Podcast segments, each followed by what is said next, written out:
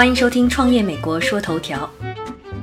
上周的说头条里，我们提到了一个概念，叫做订阅服务。这种模式其实就跟我们以前订报纸、订杂志一样，用户每个月支付一定的费用，就可以享受相应的服务了。上周说的是在美国最受欢迎的午餐订阅服务 MealPal，这周我们换一个领域来说一家时尚电商类的公司 Stitch Fix。要说在美国，这种采取订阅制的时尚电商公司并不在少数，比如化妆和服务商 Birchbox、Textile Fashion Group 旗下的运动服公司 Fabletics、高端礼服租赁公司 Rent the Runway。那今天我们为什么偏偏要说 Stitch Fix 呢？因为就在上周，Stitch Fix 上市了。开盘的第一天，一度冲上了一股十八点五三美元。周五收盘的时候，价格降到了十五点一五美元，只比他们计划的 IPO 发行价高了百分之一。虽然说表现并不是太好，但是外媒还是一窝蜂的表示，Stitch Fix 是今年上市公司中的一个里程碑。这是因为 Stitch Fix 是今年第一家由女性 CEO 带领上市的科技公司。Stitch Fix 的创始人叫 Katrina Lake。在旧金山和明尼苏达州长大的他，最早的理想可不是成为一个创业者。按照他自己的话来说，他特别讨厌风险，创业风险那么大，想想就觉得不适合自己。而他的父母，一个是医生，一个是老师，这让他曾经立志要进医学院成为学生。在读医学院预科的同时，他却阴差阳错地开始对数据和统计数据着了迷，最后进入了斯坦福大学主修经济学。毕业之后的他，先在一家叫做 Parthenol 的公司做零售业的数据分析。也是在这里，他开始了解消费者行为如何影响一家公司的运作。在那里工作的时候，他曾经接触到这样一个项目，是一家百货公司提出的问题：零售业的未来到底是什么呢？在他看来，当时的百货公司有两个作用，一个是橱窗展示衣服，一个是卖衣服。但是客户真正想要的可不仅仅是这些，而是那种挥一挥魔棒，合适你的衣服、配饰等等，就直接出现在你试衣间的服务。当然，理想情况下还要有专业的人士帮你推荐、协助试穿等等。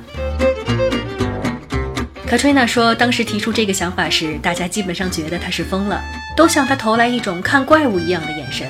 他自己也承认，自己的想法甚至在今天来说都太超前了。传统的实体百货店既然满足不了这样的需求，那到底如何在零售业进行创新呢？这个有些离奇的概念也就成为了 Stage Fix 的萌芽。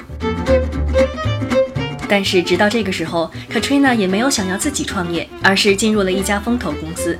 按照他的话来说，他其实一直都是想要找到一个自己想要加入的公司，去打造零售业的未来。但是看来看去，看了一百多家公司，却发现没有一个靠谱的。思前想后，他决定这事儿还得自己来。问题又来了，创业就会花去很多的时间，自己就不能全心工作，讨厌风险的本性又暴露了。他不想到时候创业不成，自己简历上还有两年的断档期。于是他选择进入哈佛大学，一边攻读 MBA，一边创业。这样既填补了空档期，又可以利用上学期间的资源进行调查研究。大不了创业失败，自己至少到手了一个文凭。他在哈佛的第二年做的一项调研就发现，其实人们远不像自己想象的那么喜欢购物。当你有成百上千的选择，不管是在线上还是线下，想要快速精准选择到适合自己的一件衣服，其实是一件挺头疼的事儿。于是，Stitch Fix 的概念就应运而生了，一个专业搭配师加买手的订阅服务。用户先要填一份关于自己平时穿着打扮、体型、价格区间的问卷，再支付二十刀的费用，就会有专业人士给你挑选适合你的衣服。这些衣服会打包邮寄给你，一个箱子里一般会包括五件衣服和配饰，还会有专业的人士给出个性化建议和一个退件的邮包。用户留下喜欢的，退掉不喜欢的就可以了。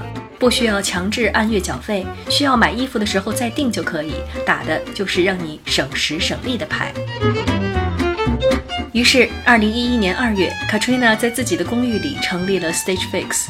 从需要拜托朋友帮忙发问卷，自己刷卡买单，亲自给用户递送退货，到如今六年时间过去了 Stitch Fix 已经拥有五千七百名员工，其中包括三千四百名造型师和七十五名数据科学家，与六百多家女性时尚品牌商和三十多家男士品牌商合作，同时也开始为身材娇小的人、孕妇或体型偏胖的特殊需求人群提供漂亮的服装配饰。上周，Stitch Fix 又上了市，现在其估值为二点七五亿美元，市值更是达到了十四点六亿美元。